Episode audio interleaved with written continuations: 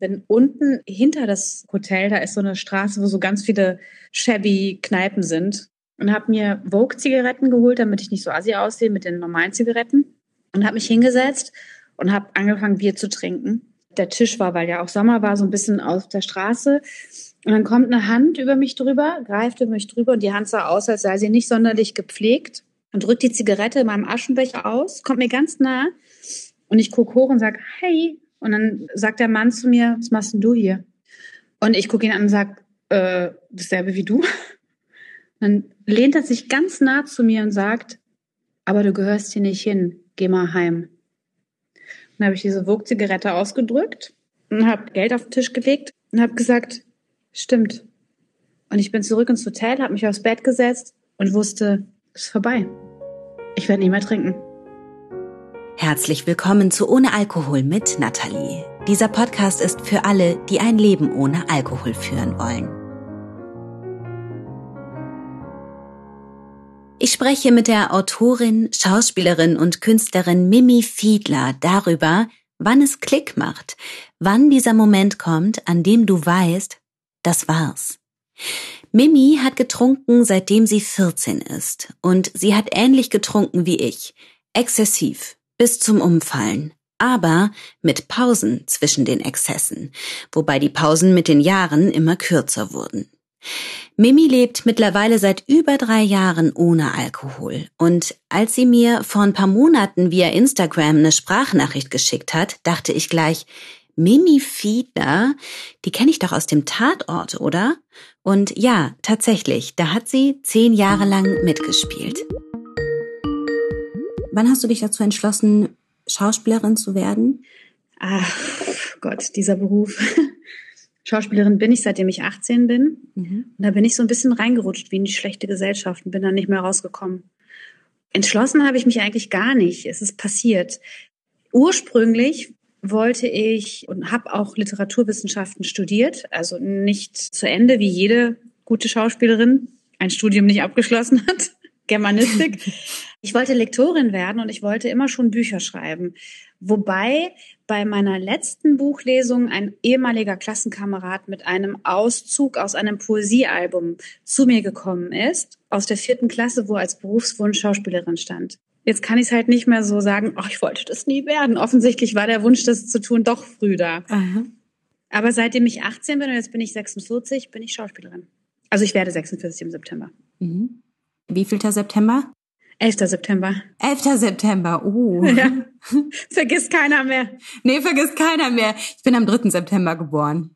Ah, dass du eine Jungfrau bist, habe ich mir gedacht. Mhm. Echt? Ja, die Struktur, das, was du jetzt wahrscheinlich nüchtern noch viel besser leben kannst, strahlst du total aus. Die Art, wie du deinen Podcast machst. Ich liebe deinen Podcast. Seitdem ich dich da auf dem Sofa bei drei nach neun entdeckt habe, habe ich mir fast jede Folge angehört und entdecke jedes Mal was Neues für mich. Und die Art, wie du Gespräche führst, wie du das aufbaust, was ich von dir sehe auf Instagram und überhaupt, wie du auch so wirkst als Mensch. Ich habe mhm. dich noch nie in echt gesehen und kenne dich eigentlich in Wahrheit gar nicht. Deutet es sehr viel auf die Sonne in der Jungfrau. Das ist wirklich interessant. Mhm. Weil ich weiß nämlich noch, dass ich zum Beispiel während meiner Alkoholzeit immer mal wieder über Jungfrau gelesen habe und dachte, das bin ich doch eigentlich gar nicht. Ich bin überhaupt nicht strukturiert. Ich lasse mich gehen, ich lasse mich treiben und so.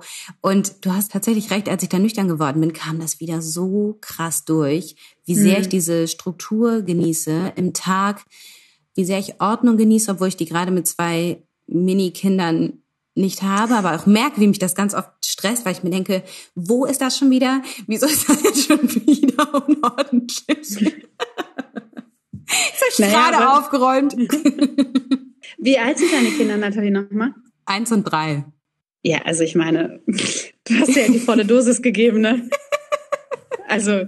An Unordnung. Ja, an einfach Baby-Toddler sein in deinem mhm. Haus halt. Aber ich habe meine Jungfrau und ich bin im Aszendenten Waage. Ich habe sehr viel Waage in meinem Sternbild und ich bin im Mondzeichen Schütze. Und bei mir war immer ganz wichtig, dass alles ganz hübsch ausschaut und dass auch gar niemand auf die Idee kommt, dass ich ein Alkoholproblem habe. Je mehr ich getrunken habe, desto exzessiver war ich im Aufräumen. Das war ganz schlimm, das war wie ein Zwang. Also es musste alles sauber sein. Und das Erste, was ich immer gemacht habe, wenn ich morgens dann aufgewacht bin, und äh, also ich habe erstmal SMS und E-Mails gecheckt, wem habe ich geschrieben, was habe ich geschrieben. Und gleich danach ging es darum, Flaschen nochmal, die ich schon abends versteckt hatte, zu entsorgen und mein Haus zu putzen. Richtig exzessiv. Und das war so ein bisschen meine äußere Ordnung, damit ich nicht total untergehe. Mhm. Und meine Jungfrau zum Beispiel ist jetzt ein bisschen ruhiger geworden. Interessant. Durch die Nüchternheit. Aber waren das zum Beispiel Jahre, in denen du beim Tatort warst, dass du getrunken hast? Mhm. Erzähl mal bitte, wie das dann ablief. Also wie, wie läuft das mit so einem Dreh? Ist es so ein Block und hast du dann währenddessen getrunken oder hast du es davor und danach krachen lassen? Oder nimm uns mal bitte mit in diese Zeit am Beispiel vom Tatort. Es ist eigentlich immer gleich abgelaufen. Ich bin angereist in Baden-Baden, da war unser Hotel. Ganz süß in der Altstadt, also ein mega schöner Ort. Und da bin ich eingecheckt am Tag vorher, vor dem Dreh. Und ich habe nicht en suite, also am Block gedreht, sondern ich hatte immer so maximal zehn Drehtage. Ich, meine Rolle war ja keine Hauptrolle, sondern eine begleitende Rolle. Ich war Teammitglied, aber ich war keine Kommissarin, sondern Kriminaltechnikerin. Bin also am Abend vorher angereist, wenn es keine Kostümprobe gab. Und dann bin ich meistens so angereist, dass ich noch ordentlich Zeit hatte zum Trinken. Ich habe ja die meiste Zeit in meiner nassen Phase alleine getrunken und habe mir dann ordentlich Stoff geholt an der Tankstelle oder irgendwo. Ich habe Dosenbier geliebt in Baden-Baden. Also Becks war mein Getränk der Wahl, aber die 05er. Davon habe ich mir dann sechs Stück geholt und habe die leer getrunken. Und dann habe ich meinen Text morgens erst gelernt, weil ich das abends meistens nicht mehr geschafft habe. Und habe dann so getrunken bis um eins, zwei und musste ja morgens dann meistens sehr früh raus. Sechs klingelte dann der Bäcker. Boah. Also betrunken war ich nicht mehr, aber ich war vollkommen verkatert. Und dann habe ich im Auto versucht, meinen Text zu lernen und bin komplett verkatert mit angeschwollenen Organen zum Set gegangen. Saß in der Maske, habe wahrscheinlich meistens so die halbe Tüte Fisherman's Friends aufgelutscht, damit ich keine Fahne habe. Hast du natürlich trotzdem. Ich glaube auch, dass das dort jeder wusste, wenn ich Texthänger hatte. Manchmal war es ganz schlimm. Die Phase gegen Ende des, gegen Ende meiner Tatortzeit, ich war da zehn Jahre, war richtig schlimm. Da habe ich teilweise solche Blackouts gehabt, dass die kurz aufhören mussten zu drehen. Aber angesprochen darauf hat mich nie jemand. Es kam nie jemand zu mir, der gesagt hat, Mimi, wir glauben alle, dass du trinkst ähm, können wir dir helfen oder mich ermahnt hat oder mir gesagt hat, wenn du so weitermachst, müssen wir dich kündigen oder so. Das, das ist nie passiert. Wie erklärst du dir das? Ich glaube, man schämt sich auch als nicht trinkender Mensch für den, der trinkt. Mhm. Es ist so ein bisschen so eine Zone. Es ist wie wenn du schlecht riechst, aus dem Mund riechst. Mhm. Oh, was für ein toller Vergleich. Gehst du nicht hin und sagst, du hast so krassen Mundgeruch, kannst du dir mal die Zähne putzen oder geh mal zum Zahnarzt oder überprüf mal, ob du was mit deinem Magen hast. Das würdest du ja nie zu jemandem sagen. Mhm. Und ich glaube, das war das. Ich glaube, dass die natürlich darüber geredet haben und sicher gab es auch in der Redaktion und sicher gab es auch in der Produktionsfirma immer wieder mich als Thema und mein Alkoholismus, zumindest bilde ich mir das ein, weil ich habe zu der Zeit sehr viel getrunken. Mhm in dem Moment, in dem du dann diesen Texthänger hattest, kannst du dich dann noch, kannst du dich dann noch dran erinnern, was du in dem Moment dachtest und was du in dem Moment gefühlt hast? Wenn ich Texthänger hatte, hatte ich die allerschlimmste Panik. Das ging einher mit Panikattacken, mit Scham, mit dem Gefühl, ich muss, ich will dieses Gefühl nicht mehr. Und gleichzeitig kam das Gefühl, ich trinke nie mehr. Meistens habe ich an dem Abend auch nichts mehr getrunken, weil das physisch gar nicht ging, aber den Tag darauf dann meistens wieder, also immer mit einem Tag Pause. Und bei mir war ganz stark das Gefühl, ich will so nicht mehr weiterleben und ich würde in Kauf nehmen, dass ich sterbe. Ich konnte das nicht mehr. Es war so schlimm, weil ich dachte, I'm so much better than this. Mhm. Es war so, richtig verzweifelt. Weißt du, du stehst am Set, mhm. du bist nicht mal die Hauptrolle. Es geht also nicht um dich. Ich bin eine Zettelreicherin. Du gehst in die Szene und gibst einen Zettel ab und sagst, weiß ich nicht, Vollmantel, äh, Hülse gefunden in der Ecke, keine Ahnung, der Schuss ging von hier los. Also du bist eigentlich nur eine Brücke. Du bist nicht mal der Hauptakteur und hältst das ganze Ding auf, weil du deinen Text nicht kannst, weil du nicht fähig bist. Und alle Leute, 30 Leute starren dich an und du denkst dir, what the fuck? Warum? Mhm. Das war mein Zustand beim Tatort. Mhm. Boah, das kann ich so gut nachempfinden. Das erinnert mich gerade an ein Interview. Wir hatten an der Journalistenschule so Redereien, wo wir mit bekannten Autorinnen und Chefredakteuren und sowas gesprochen haben. Und ich habe ein paar davon moderiert und so ein paar Mal lief das total gut. Da habe ich auch entsprechend ja, bin ich vorbereitet und nüchtern angekommen, weil bei mir waren ja immer so ein paar Tage dazwischen. Und wenn ich das dann so getimt habe, dass es Tag zwei oder Tag drei war, dann lief immer alles gut. Und einmal war ich dann tatsächlich auch in so einem Tag eins da. Und dann war da ein Chefredakteur, ich sage jetzt mal nicht den Namen, einer, der unwahrscheinlich brillant ist und der hat mich so krass auflaufen lassen. Das ging in so eine intellektuelle Debatte und ich habe irgendwann gemerkt, ich kann nicht mehr folgen. Und als du jetzt gerade gesagt hast, I'm so much better than this. Ich weiß noch, dass ich da saß und mich so geschämt habe, weil ich dachte, die denken jetzt alle, ich bin dumm. Und ich bin zu dumm, um zu checken, worum es hier gerade eigentlich geht. Und ich kann dem nicht das Wasser reichen. Und das fand ich auch so schrecklich, weil ich in dem Moment auch haargenau wusste, woran es liegt. Und dachte, eigentlich könnte ich hier sitzen und mit dem ein cooles Gespräch führen. Aber der merkt, ne, der hat das auch gespürt. Und es war halt ja gut, also er hätte natürlich auch anders reagieren können, aber das, das ist jetzt nicht die Debatte. Ich saß da in dem Moment und dachte nur, das kann nicht wahr sein. Das kann einfach nicht wahr sein. Das berührt, was, was du da gerade sagst, das berührt mich so sehr, weil ich genau dieses Gefühl kenne. Und weißt du, vielleicht hat er dich auflaufen lassen, weil er auch insgeheim ein bisschen sauer auf dich war, weil er genau gespürt hat, warum du so bist und weil er genau gespürt hat, dass du es besser kannst. Kann sein. Vielleicht war da so eine Ebene zwischen euch, die ihn auch hat sauer werden lassen. Mhm. Aber ich weiß, wie das Gefühl ist. Du sitzt da, du hast diese Moderation, du bist selber total auf Augenhöhe mit dem eigentlich von deinem Intellekt her, aber der Alkohol hat alles weggespült, mhm. umspült. Das ist wie wenn du, ich weiß es nicht, also wie wenn man in ein tiefes Gewässer geht und man ist eigentlich Hochleistungsschwimmer mhm. und hat sich aber Gewichte an die Beine gehängt. Mhm. Du kannst es nicht zeigen, weil es unmöglich ist. Und ich habe das zehn Jahre lang gemacht. Und zehn Jahre habe ich gedacht, ich kann es besser, aber ich kann es nicht zeigen. Ich habe diese Trinkphasen, die du beschrieben hast, anfänglich auch gehabt, immer mit ein paar Tagen Pause. Der erste Tag nach diesem einen Suftgelage war immer der Tag, an dem ich eigentlich immer nur gebetet habe, bitte lass diesen Tag vorbeigehen, dass ich das schaffe, innerlich und äußerlich. Und das war auch der Tag, an dem ich mir sicher war, ich trinke nicht mehr, ich schaffe das jetzt. Mhm. Und dann ist der zweite Tag, an dem der Körper sich so ein bisschen erholt hat. Mhm. Und der dritte Tag war bei mir meistens dann der dritte, vierte Tag, an dem ich wieder diesen Pre-Tag zum ersten Tag hatte und mich wieder Farb vorlaufen lassen. Aber Gott, wenn du das jetzt so erzählst, auch von dir, ich bin einfach so glücklich und so dankbar jeden Tag meines nüchternen Lebens, dass ich das nicht mehr erleben muss. Ja, ich auch. Mimi ist jetzt mittlerweile die vierte in diesem Podcast, die aus der Schauspielbranche kommt. Und ich habe mich schon häufiger mal gefragt, melden sich so viele aus diesem Bereich bei mir, weil das nun mal so ein Schlag Mensch ist, der es gewohnt ist, sich zu präsentieren und der daher tendenziell einfach geneigter ist, bei so einem Podcast-Interview mitzumachen, oder wütet der Alkohol in dieser Künstlerszene besonders heftig? Ich bin dann noch zu keinem abschließenden Ergebnis gekommen. Das mit der Künstlerszene, das könnte halt auch einfach ein Klischee sein, ne? Und im Grunde sagt mir auch fast jeder, den ich über meine Arbeit kennenlerne, du Nathalie, aber in meiner Branche wird halt auch total viel getrunken. Das sagen Ärzte, das sagen Vertrieblerinnen, das sagen Journalisten, das sagen Anwältinnen. Ich höre das wirklich oft und ich höre das aus allen möglichen Ecken. Und trotzdem habe ich so das Gefühl, dass da was dran ist an dieser Annahme, dass in der Künstlerszene besonders viel getrunken wird.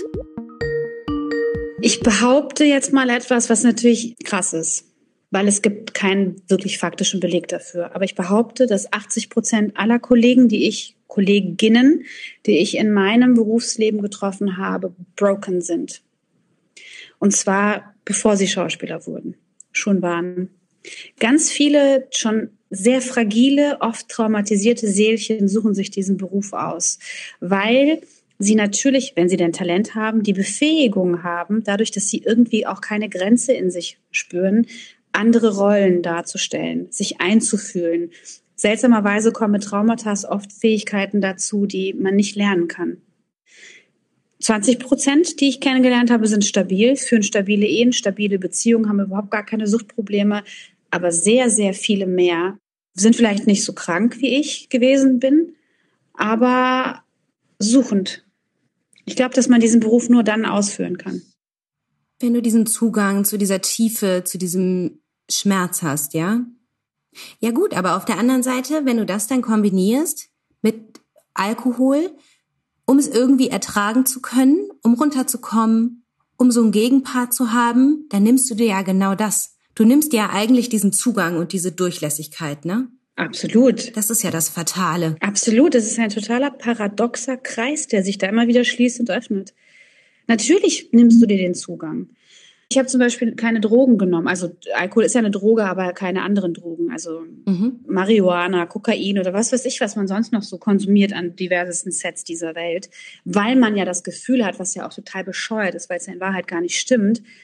Das hast du auf deiner Instagram-Seite unter einem Post geschrieben, dass du das Gefühl hast, du bist Hemingway, wenn du geschrieben hast, besoffen. Und in Wahrheit ist man das gar nicht. In Wahrheit kommt nicht das raus. Nee.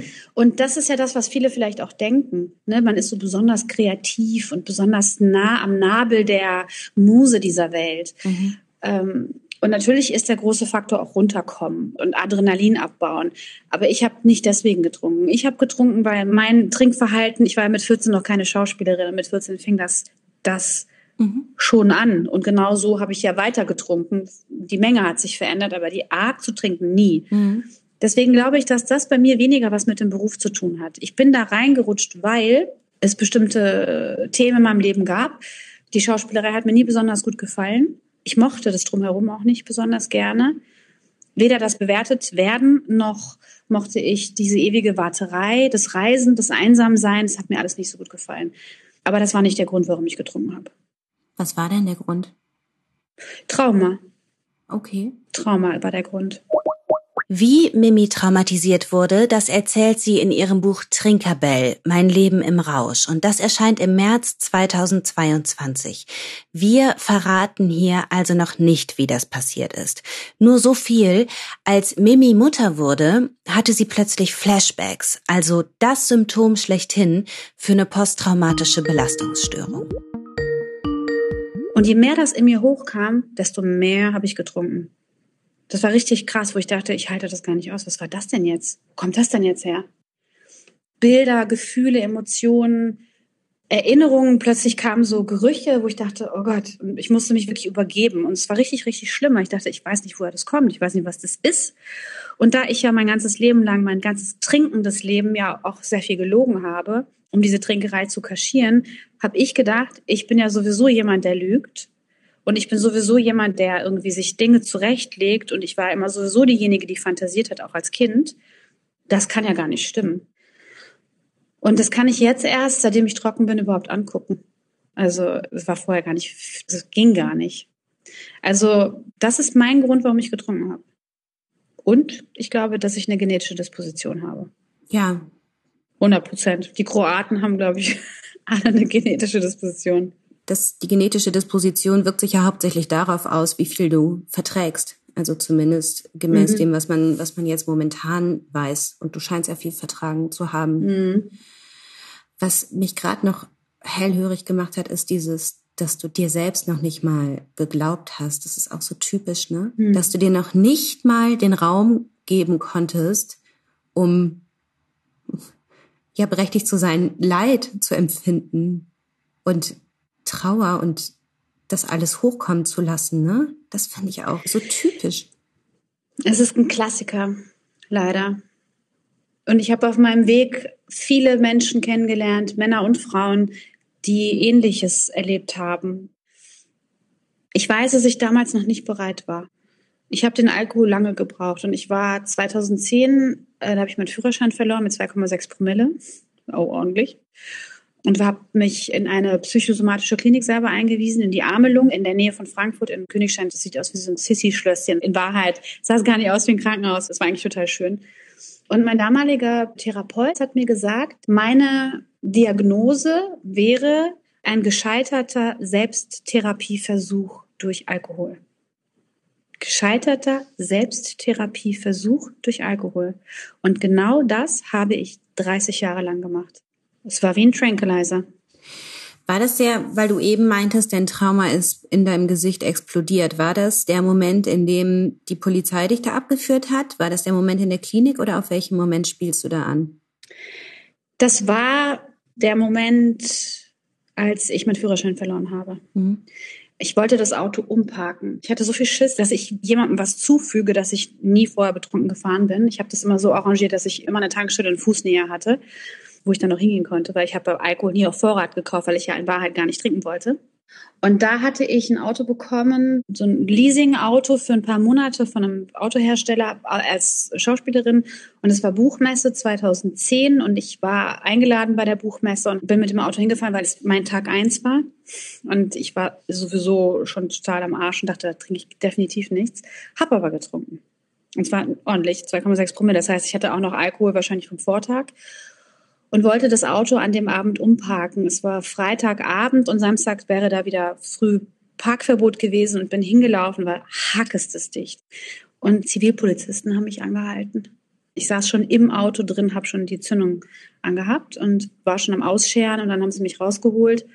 Und dann saß ich auf dem Bordstein, nachdem diese ganze Prozedur war, bevor ich dann im Polizeiauto gesessen habe und habe gedacht, ich bin so kaputt innerlich ich kann so nicht mehr existieren. Und als ich dann im Polizeiauto saß und dann zur Wache gefahren bin, hatte ich eine solche Panikattacke, weil das Bewusstsein in mir hochkam, dass Alkohol nicht das Problem ist.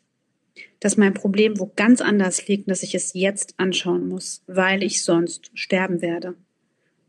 Und das war mir vollkommen bewusst. Und da war ich 35 und wusste, wenn ich das jetzt nicht umreiße, werde ich daran sterben und ich muss hingucken.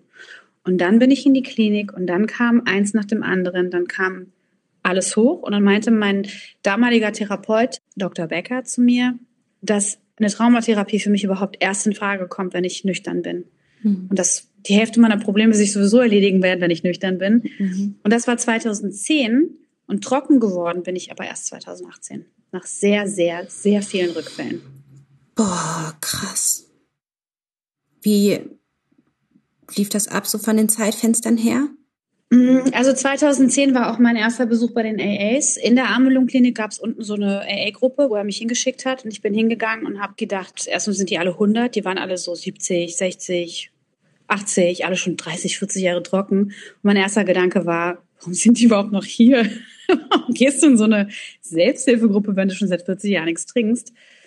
Und mein erster Gedanke war aber, und du hast auch auf Instagram eine Geschichte erzählt, die hätte eins zu eins meine Geschichte sein können, weil ich habe zum ersten Mal da irgendwie gesagt, ich bin Mimi, ich bin Alkoholikerin. Und dann habe ich so angefangen zu heulen. Oh Gott, ja. Oh Gott, ich weiß das noch. Ich weiß noch, wie mein Körper sich angefühlt hat. Ich habe gezittert. Ich konnte mich nicht mehr beruhigen. Ich habe so doll geweint, mhm. Dass ich gedacht habe, es zerreißt mich innerlich. Es war wie, als hätte mich jemand mit Schmiergelpapier geschmiergelt. Ich war so offen und so verwundet. Mhm. Und dann bin ich aber aus der Gruppe raus und mein erster Impuls war, das ist nicht meine Crew. Das ist mir alles zu Big Book, diese komische Sprache, dieses, das bin ich irgendwie nicht. Ich wusste aber, dass ich das ohne die nicht schaffen werde. Und dann bin ich immer wieder zu den AAs gegangen und habe mir die englischsprachigen Gruppen ausgesucht, weil die Deutschen waren, also nicht mein Ort, wirklich. Die englischsprachigen waren anders. Ich konnte mit der Sprache auch mehr anfangen, weil es auf Englisch irgendwie anders klingt als auf Deutsch. Und dann war ich acht Jahre in einem absoluten Limbo-Zustand. Dann habe ich es phasenweise sogar mal drei, vier Monate ausgehalten, nicht zu trinken, aber ich war einfach kampftrocken. Ich habe nonstop an Alkohol gedacht der Druck in mir war so groß, dass ich dachte, es macht eigentlich überhaupt keinen Unterschied, ob ich trinke oder nicht trinke, weil ich denke sowieso nonstop an Alkohol. Ich brauche den Stoff, ich habe auch gar keinen Bock, das zu fühlen und ich war überhaupt gar nicht so weit. Ich wollte auch gar nichts mehr aufarbeiten. Du bist aber trotzdem immer wieder hingegangen, ja? Ich bin immer wieder hingegangen, egal in welcher Stadt ich war, ob das in Amerika war oder in Italien oder in Frankreich, überall, wo ich war, in Kroatien. Es gibt überall englischsprachige Gruppen aber nicht jetzt einmal die Woche, sondern periodisch, immer mal wieder. Mhm. Und meine letztendlich beste Gruppe habe ich dann wirklich in meiner Heimatstadt in Frankfurt getroffen, auch eine englischsprachige Gruppe, wo im Prinzip gar keine Deutschen drin waren, außer so zwei, drei, der Rest waren alles Ausländer. Mhm. Und da habe ich mich sehr heimisch gefühlt, weil ich dachte, das verstehe ich, da kann ich teilhaben, aber alles andere drumherum war nie so wirklich meins. Der Service und dass man da sich einbringen muss und so. Ich habe gedacht, irgendwie passt es nicht zu mir. Aber trocken geworden bin ich durch die AAs, auf jeden Fall. Ein aktives Mitglied bin ich aber nicht mehr. Und hast du denn so Serviceaufgaben dann übernommen? Weil das hat ja auch einen Zweck, ne? Dass du den Leuten eine Aufgabe gibst, ne? Wieder so mhm. langsam daran gewöhnst, Verantwortung zu übernehmen und so. Mhm. Nee, hatte ich nicht. Mhm. Also es ist nie dazu gekommen. Ich wollte dann irgendwann mal für die Zeitschrift, die sie haben, arbeiten. Ähm, Grapevine? Ja. Aha. Aha. Genau. Und das hatte ich überlegt zu machen. Aber weißt du, dann kam auch die Pandemie im letzten Jahr und für die ist so die Anbindung ich habe immer mal wieder ein Online-Meeting, was ich mache. Ich bin immer noch sehr verbunden mit meinen Fellows aus den AA-Gruppen. Ich finde das für Menschen, die die Sprache dort verstehen und das System verstehen, finde ich das großartig. Also mhm. ich hätte das ohne die auch gar nicht geschafft. Es gab nämlich eine Epiphany, also eine Erleuchtung in einer Gruppe. Da habe ich zugehört. Ich habe oft einfach nur zugehört und gar nichts gesagt. Und die hat gesagt, es ist wie wenn du weil ich gedacht habe, es kann nicht sein, dass ich nicht nüchtern werde. Was ist denn los mit mir? Bin ich so ein, bin ich so ein Honk, dass ich das nicht schaffe? Jetzt gehst du seit acht Jahren dahin oder seit sieben und du, hast, du schaffst es einfach nicht dauerhaft nüchtern zu sein. Auch dieses Miracle, von dem die alle gesprochen haben, don't stop until the miracle happens und diese ganzen Sprüche, go with the winners und so. Ich dachte, ich bin total Loser. Ich bin weit weg von den Winnern. Und dann sagte eine, die später meine erste Sponsorin wurde, Kati, sagte in die Gruppe, es ist wie wenn du im, im Fitnessstudio angemeldet bist. Zahlst die volle Gebühr, jeden Monat 80 Euro, gehst auch immer hin und setzt dich aber in die Ecke und guckst du, wie die anderen trainieren. Und wunderst dich dann, warum du keine Muskeln anbaust, warum du nicht schlanker wirst, warum du nicht fitter wirst, gehst jedes Mal nach Hause und denkst mir, ich bin doch im Fitnessstudio angemeldet, ich gehe doch da auch hin. You gotta do the work. Also die Arbeit musst du tun. Und meine Arbeit hat begonnen in dem Augenblick, als ich gesagt habe, allen, meinen Eltern, meiner Schwester, also gut, die, die wussten es eh alle, aber auch meinen Freunden, meinen Arbeitgebern, allen Menschen, die mit mir zusammenarbeiten, die mit mir zusammen sind, die mit mir zu tun haben, ich bin Alkoholikerin. Du bist mit einem Menschen zugegen, der keinen Alkohol trinken darf, weil er davon krank wird. Und da fing die Heilung an. Und wir haben dann angefangen, an den Schritten zu arbeiten. Also zwölf Schrittegruppen funktionieren alle nach dem gleichen Prinzip. Dabei spielt es keine Rolle, ob du vom Alkohol süchtig bist, Shopping-süchtig, Sex-süchtig, süchtig nach was auch immer. Mhm. Zwölf Schrittegruppen gibt's überall auf der Welt für alle Süchte. Und ich habe angefangen, die Schritte zu arbeiten und war aber für mich irgendwann klar, dass ich das nicht bin. Es ist nicht meine Art, trocken zu bleiben. Ich wusste aber, als ich dann trocken geworden bin, am 15.08.2018, und als der Weg dann für mich anfing und als ich gespürt habe, das ist das Miracle, von dem die alle gesprochen haben, dass ich nüchtern bleiben werde. Mhm. Ja, das ist so eine Gewissheit. Du weißt es dann einfach. Ja. Ich nenne es immer den Klick. Und der Witz ist eben, zum Beispiel auch in meiner Facebook-Gruppe kommt immer, wieso macht es denn bei mir nicht Klick? wieso macht's denn bei mir nicht Klick? Und dann sage ich immer, es ist für jeden individuell, was dich dazu bringt, genau. dass es Klick macht. Wichtig ist einfach, dass du dran bleibst und dass du das Absolut. Ziel nicht aus den Augen verlierst und dass du alles ausprobierst und alles kombinierst und irgendwann macht es dann Klick. Aber dass es acht Jahre gedauert hat, ist schon hammer, hammer, hammer hart. Acht Jahre. Boah, heftig. Ich habe mit 14 mein erstes Glas Alkohol getrunken, also meine erste Flasche. Aus der Flasche sind fünf Flaschen entstanden. Meine Freundin, sie war 13, ich war 14, die hat zwei Bier getrunken und hat den ganzen Nudelsalat meiner Eltern auf der Tapete entlang gekotzt. Und ja, aber ich habe nicht gekotzt und ich wusste, ich bin hackestes. Ich habe auch nie gekotzt. Ich habe nie gekotzt. Ich auch nicht. Nie. Ich hätte manchmal mir gewünscht, dass ich brechen kann, aber es hat einfach. Einmal, als ich Salzwasser zu trinken bekommen habe, damit ich kotze, habe ich gekotzt, aber wegen des Salzwassers. Also, ja, deswegen, wenn du das so erzählst und auch, auch so, du hast eine so schöne Art zu schreiben. Ich liebe es, deine Postings zu lesen. Danke. Und immer denke ich mir, genau so war das bei mir auch. Du hast übrigens auch eine sehr schöne Art zu schreiben. Ach, danke schön, vielen Dank. Aber ich habe eben nicht gebrochen und meine Freundin Nicole hat gebrochen. Mhm. Sie hat, glaube ich, dann fünf Jahre keinen Alkohol mehr angefasst. Also sie war einfach, fand sie so schrecklich. Mir ging es dreckig am nächsten Tag, aber ich wollte es einfach wieder haben. Und 2010 ist dann dieser Moment gewesen, dass ich wusste, okay, es ist eine Krankheit, aber gepaart mit Traumata, gepaart mit Biografie, gepaart mit dem Punkt, an dem ich dann schon im Leben war, nämlich ich habe 2010 alles verloren. Mein Haus, mein Auto, mein Geld, meine Beziehung, fast mein Kind. Ich hatte die schlimmsten Sorgerechtsprozesse, die man sich vorstellen kann. Ich war so broke, dass ich nicht in der Lage war, auch noch das Trauma anzugucken, das mich da überhaupt hingebracht hat. Und deswegen habe ich noch so lange gebraucht, bis ich fähig war, loszulassen. Und das kam erst, als ich meinen Ehemann kennengelernt habe. Otto, die Liebe ihres Lebens, mit dem sie über so vieles sprach, aber nicht über ihr Alkoholproblem. Ist ja keine so schöne Visitenkarte, weißt du, so zu sagen, ah, ich bin Mimi übrigens, ich kann drei Flaschen Alkohol saufen zwischen, also in drei Stunden. Ich bin meistens super dicht, dass ich überhaupt gar nicht mehr weiß, was ich tue. Ähm, ich bin eigentlich ein totaler Loser. Ich, ich lüge.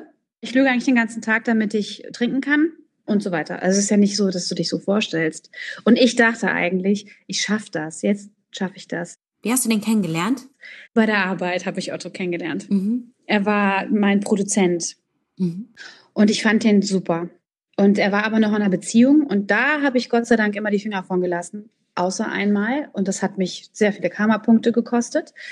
Von verheiratete Männer, Männer in Beziehungen habe ich immer gedacht, nee, also es gibt so viele Frauen auf dieser Welt und so viele Männer auf dieser Welt, die Single sind, muss man sich nicht die nehmen, die eine Partnerin haben.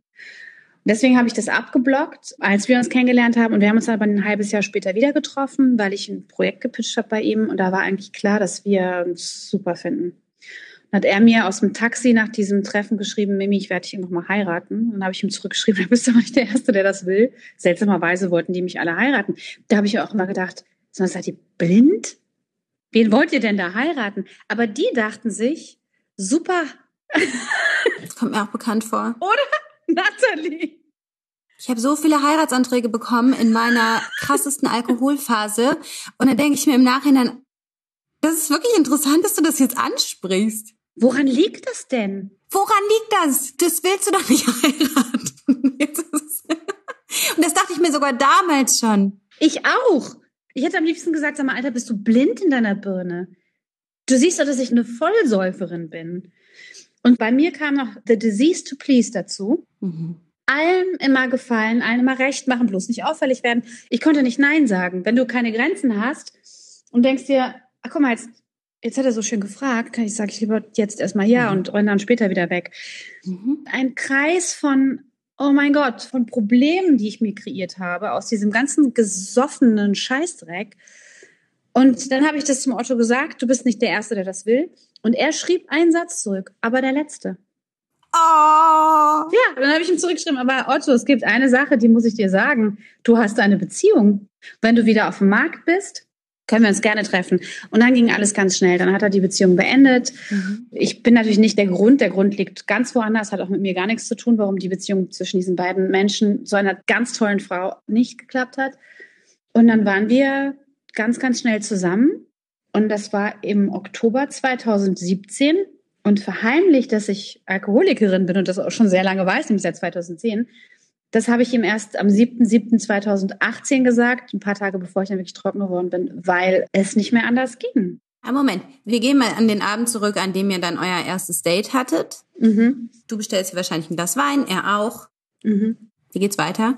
Naja, wir waren bei ihm zu Hause und an dem Abend haben wir nichts getrunken. Es war nämlich mein Tag eins. Ah, okay. Okay. genau. Ich hatte Mühe, mich irgendwie beisammen zu halten, aber ich war aufgeregt, Adrenalin und so. Habe an dem Abend natürlich gesoffen vorher, weil ich es gab auch gar keine Gründe, ich habe halt gesoffen. Und am Tag zwei waren wir dann zusammen in einem Restaurant und da haben wir eine Flasche Weißwein bestellt. Otto trinkt heute übrigens auch keinen Alkohol mehr. Nicht, weil er alkoholkrank ist, sondern weil er wahrscheinlich missbräuchlich getrunken hat. Wir haben uns einfach volllaufen lassen. Wie man das dann halt so macht, ne? Mhm. Und das war dann ein paar Mal so und er hat relativ schnell begriffen, dass ich Probleme mit der Gesundheit habe. Zwischenzeitlich habe ich Herzprobleme gekriegt. Mein damaliger Hausarzt hat zu mir gesagt, Frau Fiedler, wenn Sie nicht aufhören, kann es sein, dass Sie an einem Infarkt sterben. Mhm. Und in der Zeit, in der ich dann mit Otto getrunken hatte, war dann am Abend, wenn wir so viel getrunken hatten, hatte ich richtig schlimme Herzprobleme. Das heißt, einmal war er kurz davor, einen Krankenwagen zu rufen.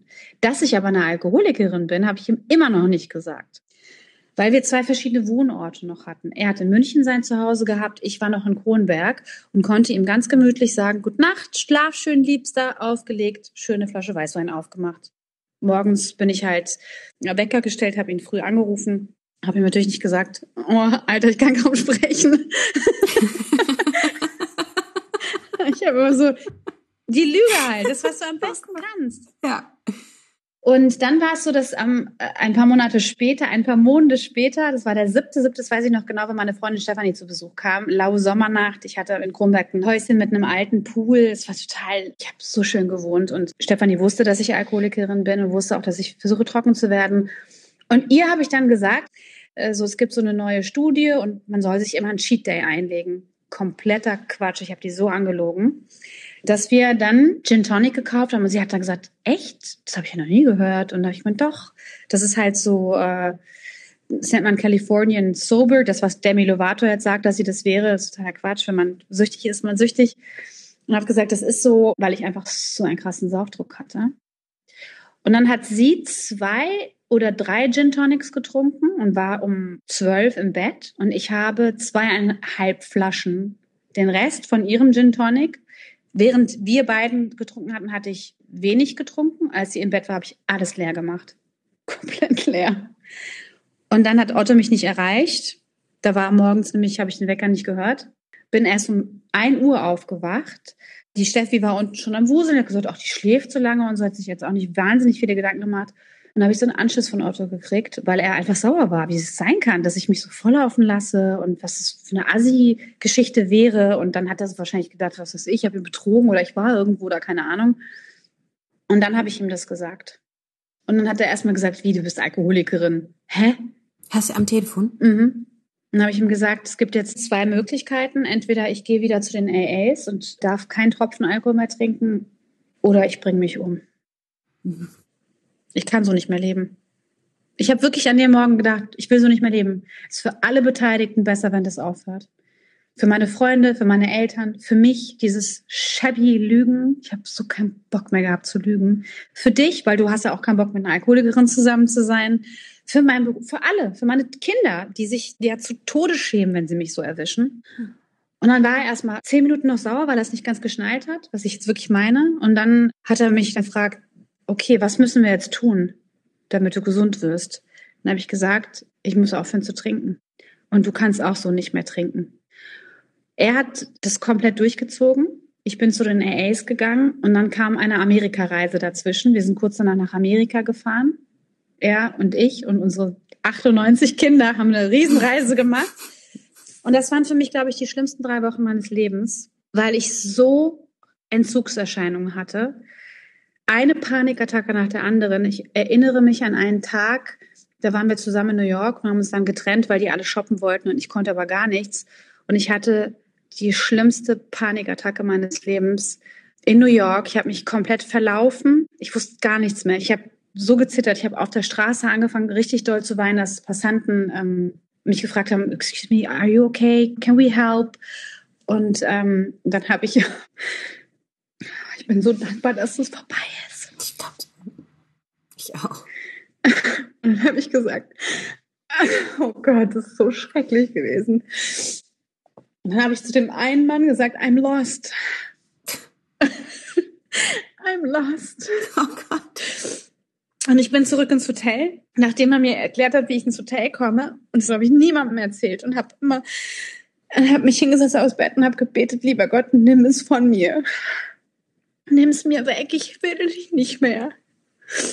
Und dann sind wir nach Hause geflogen, irgendwann nach der ganzen Reise, nachdem ich wirklich, es war so schlimm, Nathalie. Ich habe nur gedacht, wie schaffe ich das denn, das aufrechtzuerhalten, dass ich eigentlich nichts anderes will, als zu trinken. Und dann sind wir nach Hause geflogen und dann bin ich direkt in ein AA-Meeting. Und dann musste ich in Köln arbeiten und war hier, wo ich jetzt auch die Aufnahme mache, im Savoy, in dem gleichen Zimmer, wo ich jetzt sitze.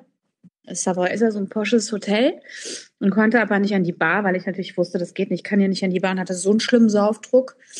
Nachdem Otto aber schon wusste, ich bin alkoholkrank und so, habe ihm abends wieder gute Nacht gesagt und bin unten hinter das Hotel, da ist so eine Straße, wo so ganz viele shabby Kneipen sind, wo die halt sitzen und rauchen und wo halt jeder aussieht, als wäre ein Alkoholiker, weil da wahrscheinlich einer ist. Und habe mir Vogue-Zigaretten geholt, damit ich nicht so assi aussehe mit den normalen Zigaretten. Und habe mich hingesetzt und habe angefangen, Bier zu trinken. Der Tisch war, weil ja auch Sommer war, so ein bisschen auf der Straße. Und dann kommt eine Hand über mich drüber, greift über mich drüber und die Hand sah aus, als sei sie nicht sonderlich gepflegt und drückt die Zigarette in meinem Aschenbecher aus, kommt mir ganz nah und ich gucke hoch und sag hey. Und dann sagt der Mann zu mir, was machst denn du hier? Und ich gucke ihn an und sag, äh, dasselbe wie du. Dann lehnt er sich ganz nah zu mir und sagt, aber du gehörst hier nicht hin, geh mal heim. Dann habe ich diese Vogue-Zigarette ausgedrückt und habe Geld auf den Tisch gelegt und habe gesagt, stimmt.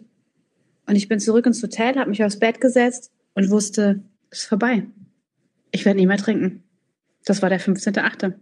Und seitdem bin ich trocken. Und ich wusste es einfach, dass vorbei ist. All diese Jahre, diese 30 Jahre Kampf, dieses immer wieder versuchen, trocken zu werden, diese Panikattacken. Und du weißt ja auch, der Körper, die angeschwollene Leber, die auf die Lunge drückt, dann kannst du schlecht atmen. Diese ganzen Scheiß, dass das vorbei ist. Und seitdem habe ich keinen Saufdruck mehr gehabt. Ich habe nicht mehr daran gedacht, Alkohol existiert in meinem Leben nicht mehr. Neben mir können 100 Leute trinken. Es juckt mich nicht mehr. Es juckt mich wirklich nicht mehr. Ich lebe mein Leben ohne Alkohol. Hm. Ich würde nie mehr zurückgehen. Und dann frage ich mich heute manchmal, was war das? Wie ist das passiert? Was war das? Ja. Was? Ich glaube, wenn das irgendwann mal jemand beantworten kann, was ist es? Was ist das? Dieses, jetzt ist es vorbei und ja. du weißt es. Genau. Du weißt es, wie wenn du weißt, dass du vor deiner großen Liebe stehst. Du weißt es, das ist Liebe. Du weißt es. Und weißt du, das Trauma ist ja nicht weg. Meine Biografie ist ja nicht weg. Rückblickend auf mein Leben kann ich sagen, ist jetzt nicht besonders rühmlich gewesen teilweise. Es war auch echt, ich habe mich in Situationen gebracht, wo ich denke, so heute, ich habe natürlich eine Fassade nach außen aufrechterhalten, aber wenn du meinen Namen eingibst, siehst du eigentlich den ganzen Scheiß was da alles war. Verlobungen, Entlobungen, Führerscheinverlust. Hier und da in den Talkshows immer ein Zampano gemacht, um davon abzulenken, wer ich wirklich bin. All das ist ja da. Und ich knaps daran manchmal heute noch. Aber eigentlich ist mir scheißegal, weil es für mich keine Rolle mehr spielt. Ich drehe mich nicht mehr um. Und das ist das, was bei den AAs ja eigentlich passieren muss, dass du in den zwölf Schritten das abarbeitest, dich bei allen entschuldigst, denen du wehgetan hast und so weiter. Ich mache das auf meine Art und Weise. So wie Alkohol in deinem Leben den aufklärenden Faktor hat, weil du damit natürlich jetzt Leuten helfen kannst, auf eine ganz tolle Art machst du das, spielt es bei mir auch eine Rolle, indem ich darüber spreche. Aber der Alkohol ist für mich völlig wurscht. Mhm. Der hat seine Wirkung verloren. Und ich glaube, das ist das, was bei den AAs so groß geschrieben wird. Your higher power. Und das hat für mich gar nichts mit Spiritualität oder Esoterik zu tun. Aber wenn wir davon ausgehen, dass wir in einem Universum leben, das miteinander verwoben ist, dass alle Energien irgendwie miteinander verbunden sind. Vielleicht haben wir diesen Moment erlebt, in dem du verbunden bist mit einer heilenden, großen Kraft aus dem Universum oder von woher auch immer. Anders kann ich es mir nicht erklären. Weil es ist wie wenn jemand dieses Ding von mir genommen hätte. Einfach gesagt, okay, alles klar, äh, Mimi, ich glaube, du brauchst das nicht mehr. Und wir nehmen das jetzt weg. Pff, tschüss. Mhm. Und ich dachte nur so, äh, und als ich hier auf dem Bett saß, war es wirklich die Stimme in meinem Kopf, die gesagt hat, es ist vorbei. Mhm. Weißt du, es gibt so einen Song, dieses What if God is one of us, just a stranger in the bus. Ich glaube, dass der Mann, der zu mir gesagt hat, du gehörst hier nicht hin, geh mal heim, der war. The stranger in the bus. What if God is one of us? Und da denke ich so oft dran, weil ich denke, ich habe so viel gesucht nach Erkenntnis, nach Heilung, nach mir. Mhm. Und die Hand, die sich über meinen Aschenbecher geschoben hat, die selber irgendwie suchend ist, hat mich irgendwie gerettet. Ich bin jeden Tag dankbar dafür. Jeden Tag wache ich morgens auf und denke mir, ja, geil. Ich auch. Der ganze Tag gehört mir. Wie du jetzt mit deinen Kindern sein kannst. Das ist so schön, weil ich war eine trinkende Mutter. Als Aber klein war, habe ich schon wieder getrunken. Ich habe nicht getrunken, als ich gestillt habe. Ich habe nicht getrunken, als ich schwanger war. Aber das Erste, was ich gemacht habe, als ich abgestillt war, Kippe und Bier. Ist einfach so. Und die Qualität, die du jetzt hast mit deinen Kindern, so nüchtern und klar wie du bist, wenn ich die Zeit zurückdrehen könnte, würde ich so vieles noch stärker versuchen, anders zu machen. Aber ich glaube, das ist auch Teil der Heilung, dass wir mit diesen Dingen Frieden schließen. Hm. Aber das ist wahrscheinlich einer der schwersten Schritte. Hm. Diese Jahre, die man nicht mehr ändern kann, dann sein zu lassen. Oder auf der anderen Seite, ich tröste mich tatsächlich echt immer damit, dass ich mir denke, dieses Verständnis und dieses Mitgefühl auf einer Ebene, die ich jetzt habe, die hätte ich nicht ohne diese Erfahrung. Das ist ein so wichtiger Punkt, weil es in der Tat so ist. Ich bin überzeugt davon, dass das, was du erlebt hast, das, was ich erlebt habe durch diese ganzen Trinkphasen, etwas mit uns gemacht hat, was wir ohne diese Trinkerei niemals hätten in der Persönlichkeit dazu bekommen. Mhm. Sowas wie ein Soft Skill. Ja. Den hast du halt ja. dadurch, weil du dich reinfühlen kannst, weil du weißt, wie das ist, Kontrollverlust zu erleben. Ja.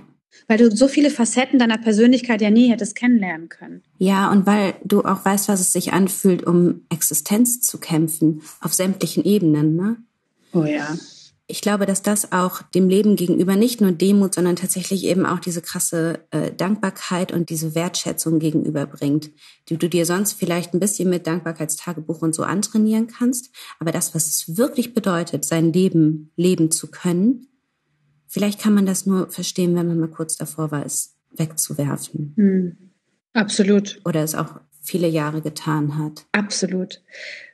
Ich kann trotzdem nicht sagen, dass ich alles nochmal so machen würde. Nein, um Gottes Willen. Mhm. Also ich würde ganz vieles nicht mehr so machen. Und vieles war saudumm und überflüssig. Und vieles habe ich ja auch nicht nur einmal falsch gemacht, sondern gleich viermal. Ne, zur Sicherheit, damit es richtig falsch ist. ähm, aber oh weißt du, so ja, ist einfach so dumm. Weißt du, und ich bin so ein kluger Mensch und du bist ein, so ein kluger Mensch. Ja. Man denkt, es kann nicht sein. Wo alle anderen gesagt haben, mir aber jetzt mal ohne Scheiß, wirklich. Und ich dachte so, ja, aber ich wollte noch mal richtig tief ins Klo greifen. ich habe noch nicht die ganze Scheiße rausgeholt. da war noch was drin.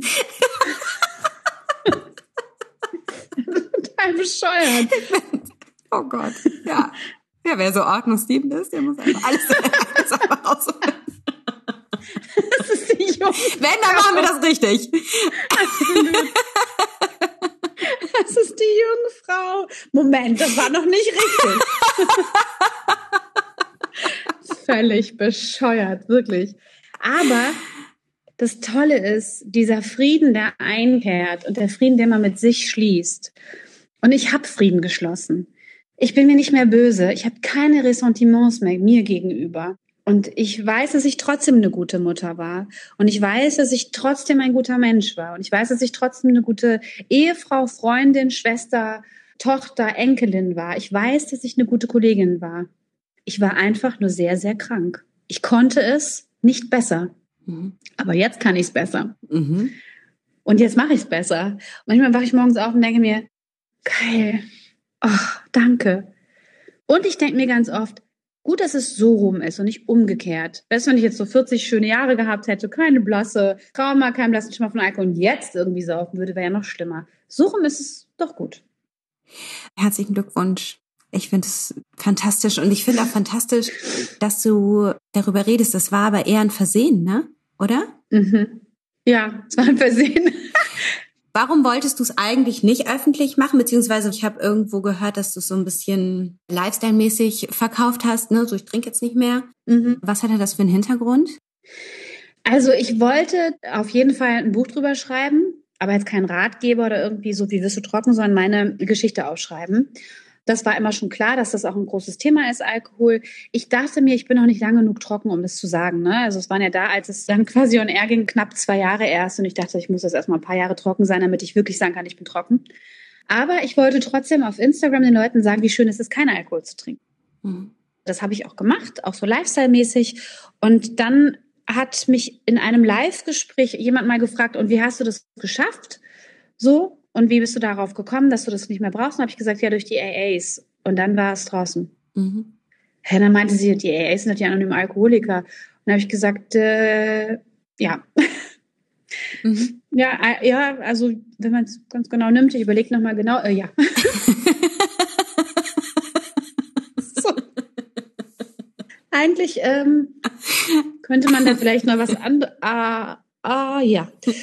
Und dann ging das Rascheln im Blätterwald los. Mhm. Und dann kamen Anfragen. Und dann habe ich gedacht, es gibt ja gar keine Zufälle. Der Körper sucht sich immer, die Seele sucht sich immer eine Sprache. Die wollte das so. Und dann habe ich gedacht, warum nicht einfach sagen? Mhm. Und das hat den Kreis rund gemacht. Das war für mich eine totale Befreiung zu sagen, ja, ich bin krank davon gewesen. Es ist eine Sucht, die immer da ist. Wenn ich jetzt heute wieder ein Glas Alkohol trinken würde, würde ich, weiß ich auch, da brauche ich keine Selbsthilfegruppe, das weiß ich, weil ich es weiß, relativ schnell wieder da landen, wo ich mal war. Es ist eine Krankheit, die ausgebrochen ist, weil, Gründe sind völlig wurscht, sie ist ausgebrochen und ich möchte nicht mehr trinken und ich werde auch nicht mehr trinken. Und dieses Just for a Day, ich habe ja die 24 hier auch tätowiert, dieses Bleib im Moment, du bist nur für heute trocken, mhm. das weiß ich und das verstehe ich auch und ich möchte auch im Moment bleiben. Mhm. Ich kann trotzdem sagen, Nathalie, und das ist überhaupt nicht das Credo der AAs, dass ich nie mehr trinken werde. Ja. Weiß ich einfach. Ja. Ich weiß es. Aber weil ich auch nicht mehr will. Ja, das geht mir genauso. Ich würde es nie mehr eintauschen. Eben. Es gibt diesen wunderschönen Satz, there is no addiction without temptation. Mhm. Den ich wunderschön finde, weil ich mir auch denke, dass wenn es keinen Reiz mehr auf mich ausübt, dann ist es auch keine Gefahr mehr. Mhm. Gar keinen Reiz mehr. Und ich kann gut verstehen, was du meinst mit, das macht den Kreis rund, das auch öffentlich auszusprechen.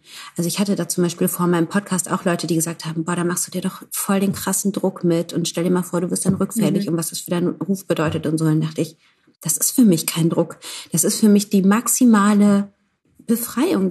Dann muss ich einfach nichts mehr verstecken. Weißt du? Dann kann ich sein, wie ich bin und mal aufhören mit dieser ganzen Plieserei mhm. und mich da hinstellen und sagen, so Leute, hier, das bin ich. Geil. Mögt es oder nicht, es ist mir jetzt egal. Da kann ich mich jetzt nicht mehr drum kümmern. Aber mir ist es wichtig, so zu sein und auch so sein zu dürfen, überall. Und du bist so toll so. Und es ist so wichtig, dass du so bist, wie du bist.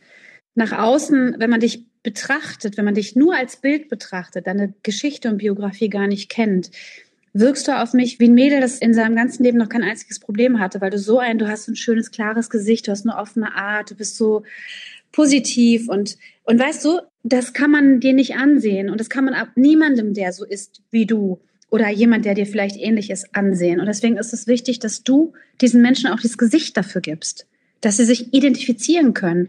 Wer soll's denn sonst machen? Das ist total lieb, dass du das sagst. Also habe ich das jetzt gar nicht drauf ausgerichtet. Dankeschön. Aber mir ging es auch um dieses Innerliche, ne? Mhm. Es ist eben auch ein Riesenschritt in der Abstinenz, nicht mehr nach außen hin so zu tun, als wäre da nichts. Oder als wäre da nie was gewesen. Oder als wäre da nie was gewesen. Und da war so viel. Ja. ja, absolut. Und weißt du, ich kann auch mit den ganzen Gerüchten, die hinter meinem Rücken gelaufen sind, die ja auch gar keine Gerüchte waren, sondern auch wahr waren, jetzt sagen, ja, ihr hattet recht. Mhm. Ich habe getrunken. Mhm.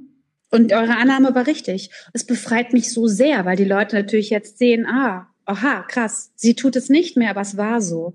Mhm. Das heißt, ich muss nicht mehr mich verstecken, auch da zu sagen, ja, aber, ne, also, es war so, ja, stimmt, ihr habt recht. Ihr habt es richtig beobachtet. Chapeau. Auch das ist für mich so toll, weil ich jetzt einfach mit einer anderen Haltung auch in meiner Branche sein kann. Und ich krieg nur positives Feedback. Noch nie hat jemand gesagt, Echt, du warst eine Säuferin? Oh, ist ja echt ekelhaft. Alle sagen, das ist jeder sagt irre, oder? Ja, das ging mir auch so. Wahnsinn, oder?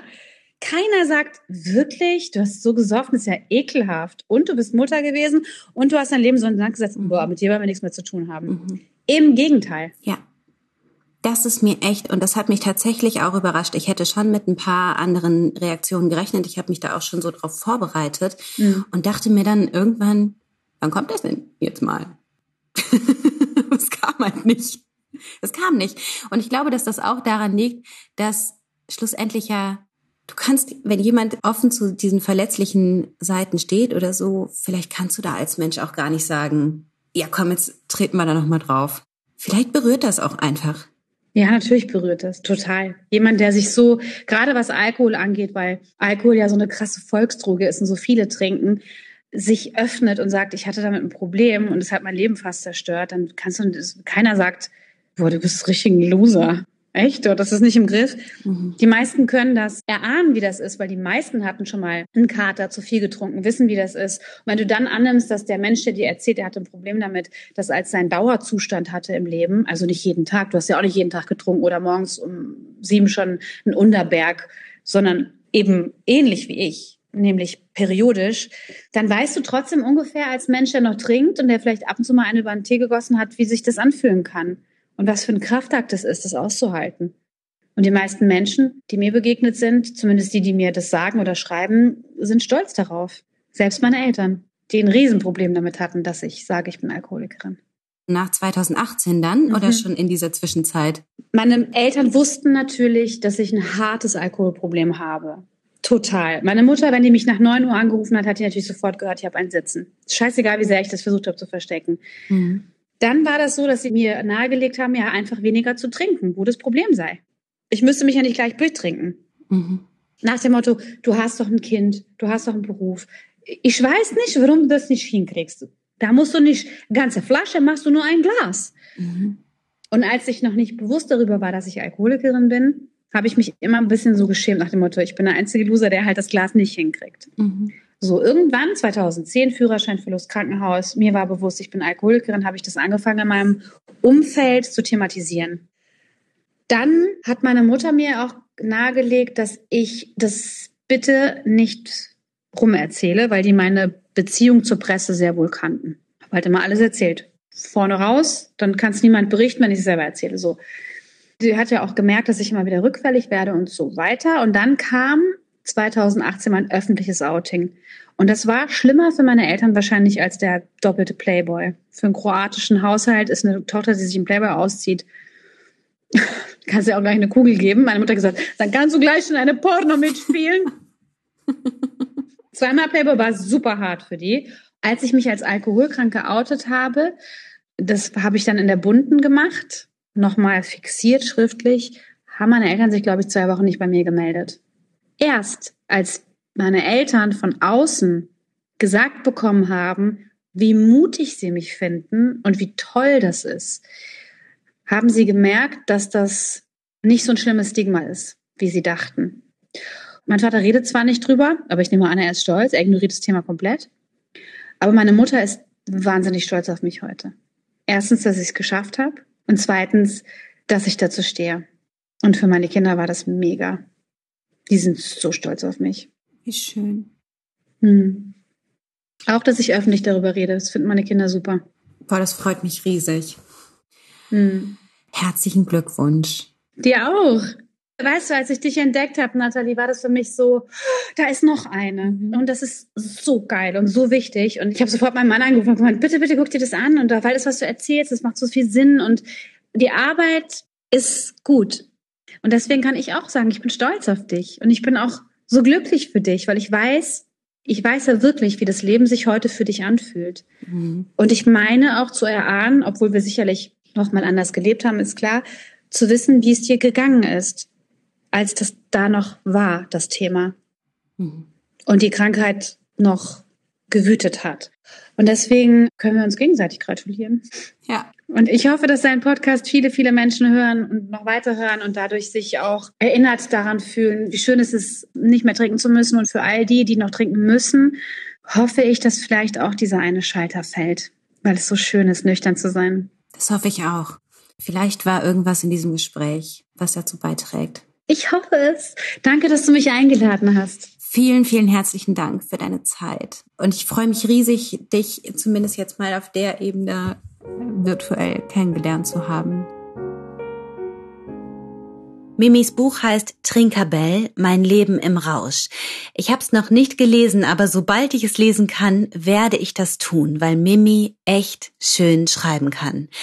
Außerdem haben wir jetzt so viel über Instagram geredet, wir zwei, dass ich dir sowohl Mimis als auch meinen Account in den Show Notes verlinke. Klick mal drauf, folg uns, gibt immer was zu lesen und zu schauen. Und da ich mich mit dieser Folge zurück aus der Sommerpause melde, ab heute gibt es nicht nur wieder Posts auf Instagram, am Freitag kommt auch der nächste Newsletter und am Sonntag das neue YouTube-Video. Danke fürs Zuhören. Ich wünsche dir alles Liebe und denk dran. Ein Leben ohne Alkohol ist keine Qual, es bedeutet Freiheit. Alles Liebe, deine Nathalie.